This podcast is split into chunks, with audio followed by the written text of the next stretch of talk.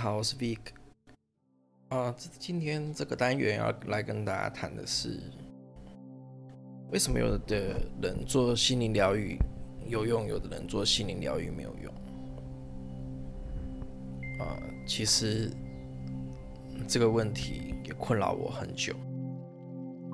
啊，因为大家知道我在这个上心灵的课程，其实也是说多也不多，说少也不少。因为其实很多那种成功学的或者一些成长学的一些课程，它里面也是有涵盖一些心灵课程的剂量。再加上之后，呃，罹患了忧郁症，开始做了很多的不一样的心灵咨询啊、心灵疗愈啊，甚至呃。宗教的一些仪式啦，啊，一些科仪啦方式，我这个相信这个比较老的听众都大概知道。那为什么有的法，为什么 有的方法对有些人有用，有的方法对有些人就是没有用？是这个问题对我来讲是困惑很多。哦，因为我就是那一个。什么方法对我来讲都很像有用，又很像没有用的。简单来讲，就是没有就近。什么叫没有就近？就是没有办法解决掉我根本的问题啊。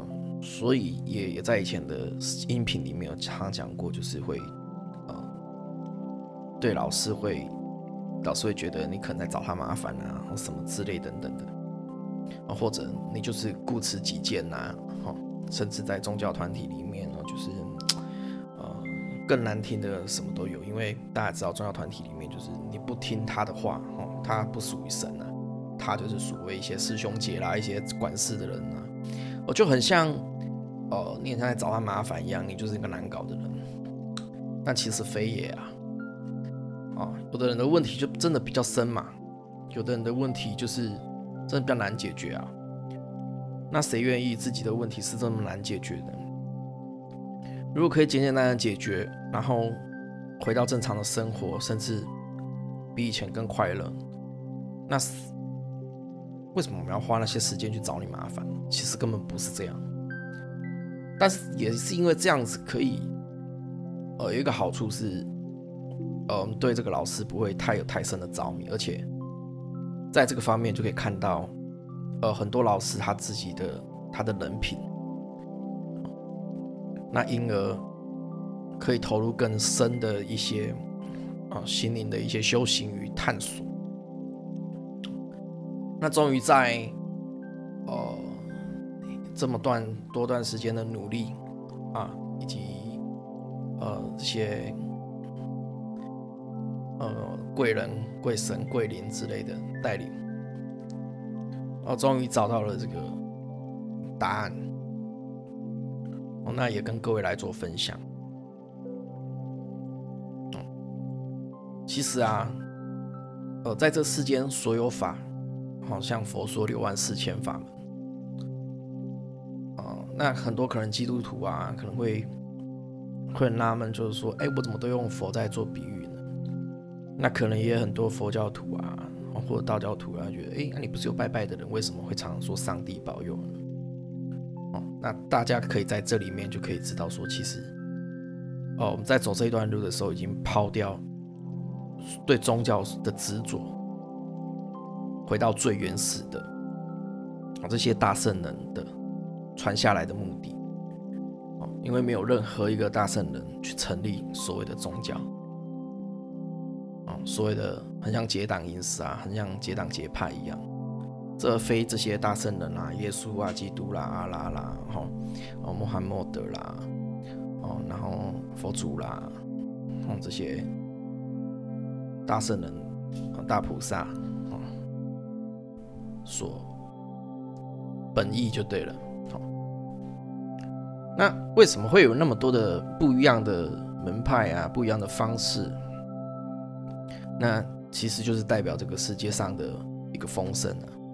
那在这个乐园里面，它没有给你一个很局限的一个玩法，它给你有很多方式的玩法以及体验，哦，就包括人的人种啊，各种的文化，哦，各式各样的家庭背景，啊，现阶段的条件啊，教育啊，哦，以及一些制约等等，哦，所以你必须以更多的不一样的法门，所有的法门就是大家所知道的，就是哦，比如说催眠啦，比如说。呃，西塔疗愈啊，比如说什么萨提斯啊，哦，比如说哦什么哦很多啦，讲不出来很多啊，瑜伽啦，啊冥想派啦，内观啦，哦等等种种。那有一些人他在这个呃可能学了一个法门之后，他就有办法呃在那一个法门里面得到他。的转换，那其实啊，你说真正的从内的转换有没有？那在我观察里面，其实很少了。基本上都是因为生活上的转换，比如说他找到了一个生活上的重心啊，帮助别人啊，或者他在经济状况啊做到了呃一个改善啊，或或者是他的呃。情侣关系啊，亲密关系，好，亲子关系得到了改善。但是啊，其实有时候，当然法这些方法所教里面，当然是会有用，但是就是不就近嘛。呃，因为当你有所改善的时候，你其实已经忘记到你在最痛苦的时候，呃，那一个想要达到开悟，想要达到那种。大彻大悟啊，想要离苦得乐的那一种决心哦。当有一点点的收入啦，有一点点的改变的时候，哦，你开始非常兴奋的投入这个身心灵的行业，哦，可能收了一些土地啦，开始生活有一点点的改善啦，哦，开始已经忘记了这个要回归本我的这一个，但是其实也不用气馁啦，这个也是人生剧本的里面。所以啊，灵魂暗夜它绝对不会只有一次灵魂暗夜。那每一次的灵魂暗夜都是在提醒你说好了，呃，这个游戏到这边结束了，你你够了，玩够了，哦，该回来了，该回到自身了。所以当你又在经历过一次灵魂暗夜之后，你才知道说，哦，原来我原本这个法可能没有办法去解决掉我这个的问题。哦，所以你才会又再去探索新的法，哦，所以其实有时候我很羡慕一些有固定收入的人，比如说一些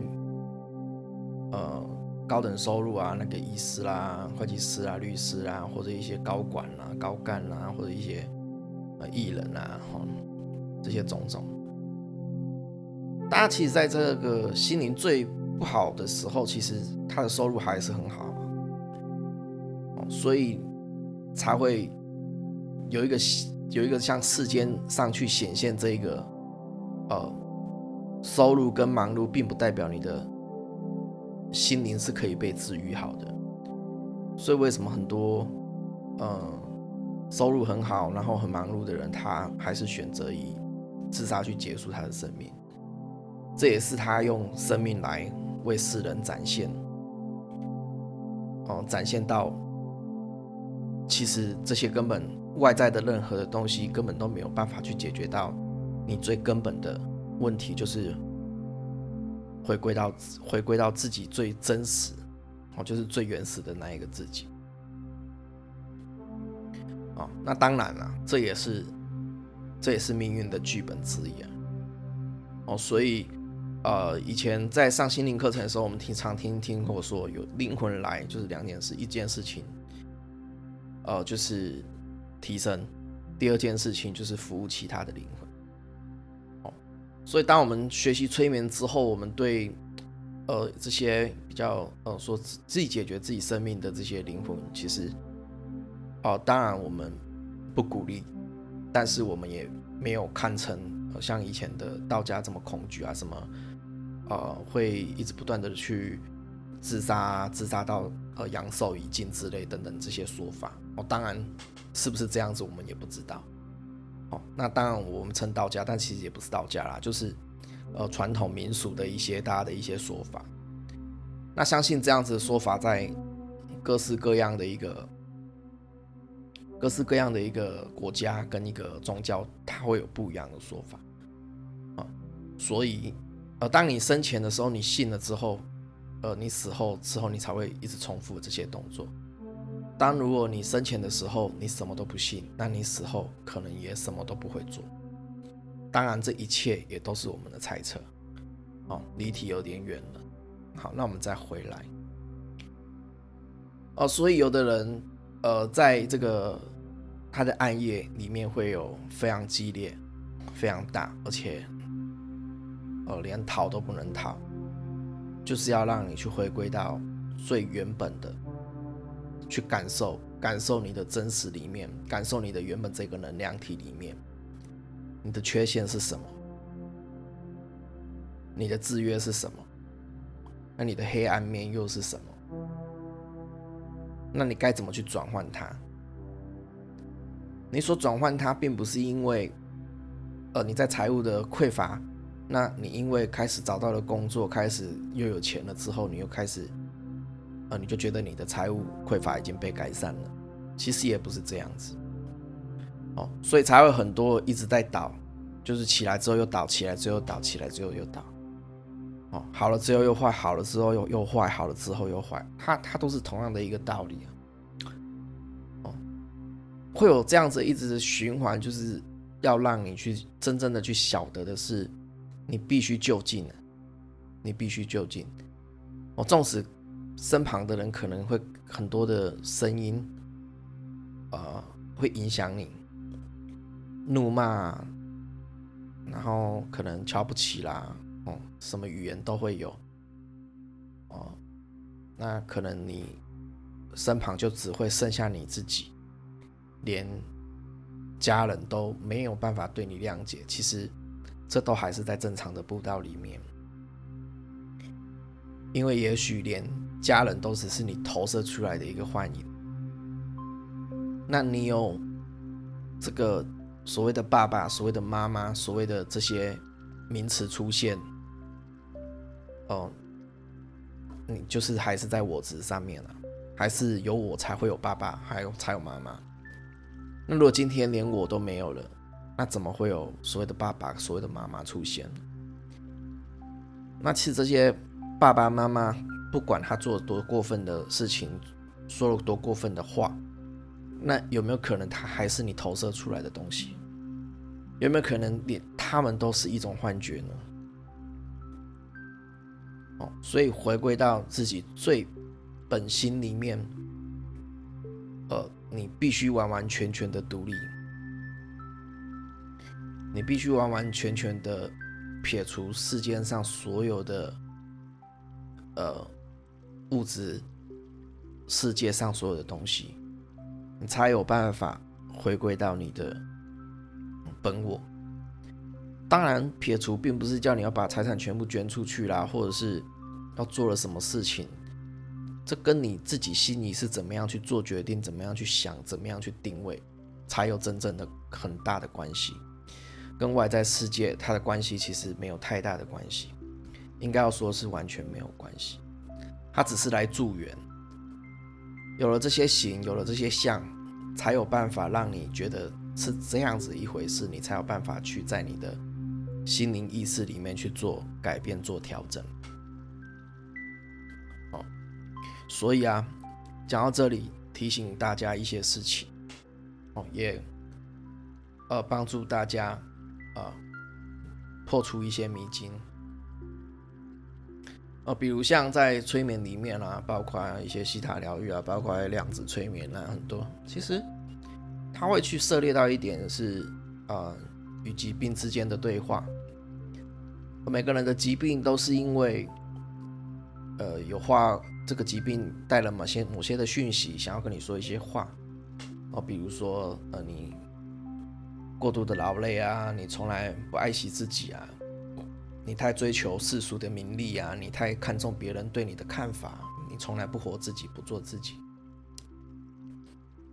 其实这些并不是没有根据的，这些并不是没有根据，但是它也并不能完完全全的就近。哦，像有些人他去做呃一些疾病的催眠，哎，他好了；有些人他却不能好，那是为什么呢？其实这个跟你的业力够不够深有很大的关系。那什么又叫做业力呢？这个讲下去又多了。简单来讲，就是在你的深层里面到底有多深。如果它只是一个浅浅的，对你来讲是一个浅浅的印记、浅浅的业力来讲，那你可能是几次的催眠啊，或者你遇到一个名师啊，哦，一个贵人啊，帮你做一个催眠啊，或者上了一个心灵课程啊，跟自己做一个和解、做一个告解，哎，莫名其妙这个病就没了，好了。但是有些人他就是没有办法。哦，这个就跟他卡的够不够深。哦，你也说可以说他是卡到阴了哦，因为宗教也是有这样子讲，所以他是有很很大的关系在里面。那你越越深的人，越越卡越深的人，你的业力越深的人，你的制约越深的人，那代表你的功课越重。但是也许他是颠倒的。因为如果没有那么深的话，那你也没你也不会去处理到最深的那一个根本啊，就是回到真实嘛。所以简单来讲啊，呃，要达到开悟，哦，要达到一体，要达到合一。如果可以让人家简简单单的这样处理的人，其实你会看啊，百分之九十九，他继续沉迷于在。这一场游戏当中虽然可能变成了心灵老师啦，或者可能变成什么某某老师啦，那可能出了书啦，可能上了电视、上了电台等等。但是其实你可以看到他的他的磁场、他的能量和他的面相，其实你可以很简简单单的看出来，就是他卡在那边了。简单来讲。在开开悟的路上，他卡关了，嗯，所以其实有时候是颠倒的，哦，有时候甚至，呃，外面是成功的，是好的，哦，他是名士，但是他在开悟之之路却是卡到的。那这个穷苦潦倒的人，他才有那个机会去，哦，往最真实的地方做反弹、做翻转、做破茧而出这件事情。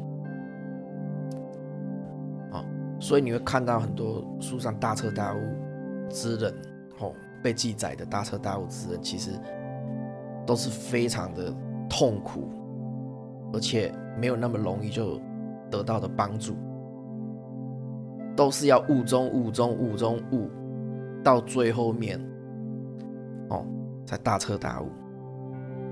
哦，他不是短暂的开悟，短暂的开悟，短暂的开悟，短暂的开悟。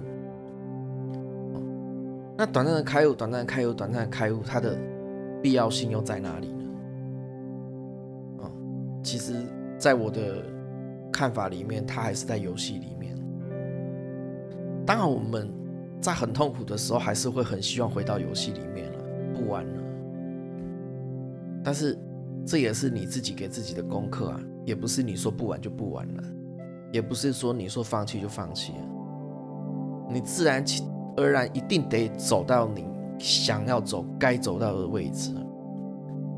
所以，其实，在杨定一博士里面，很多呃人他会觉得他讲的太轻松，其实非也。哦，是大彻大悟之人在说的。因为无论你今天是带有什么样的心情与心态去走这一条路，你今天是带有很愤怒、带很痛苦。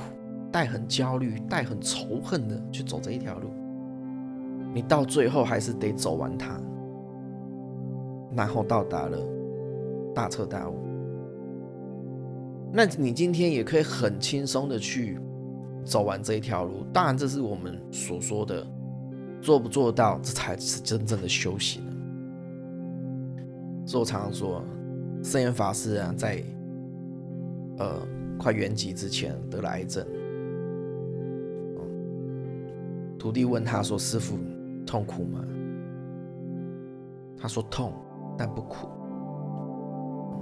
这就是所谓的轻轻松松啊。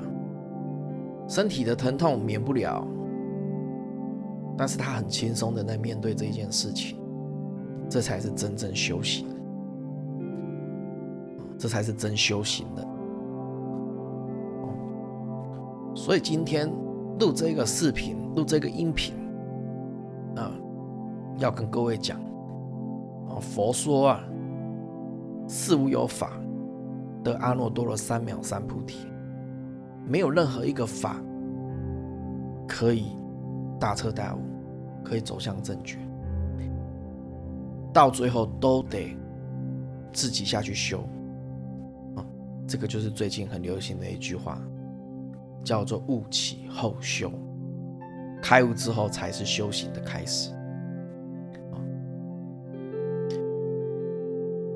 所以，呃，你如果面对了人生的道路，一直没有办法获得改善，我了解你的痛苦，我也了解这是非常辛苦的事情，或者对你来讲，这已经被宣判了，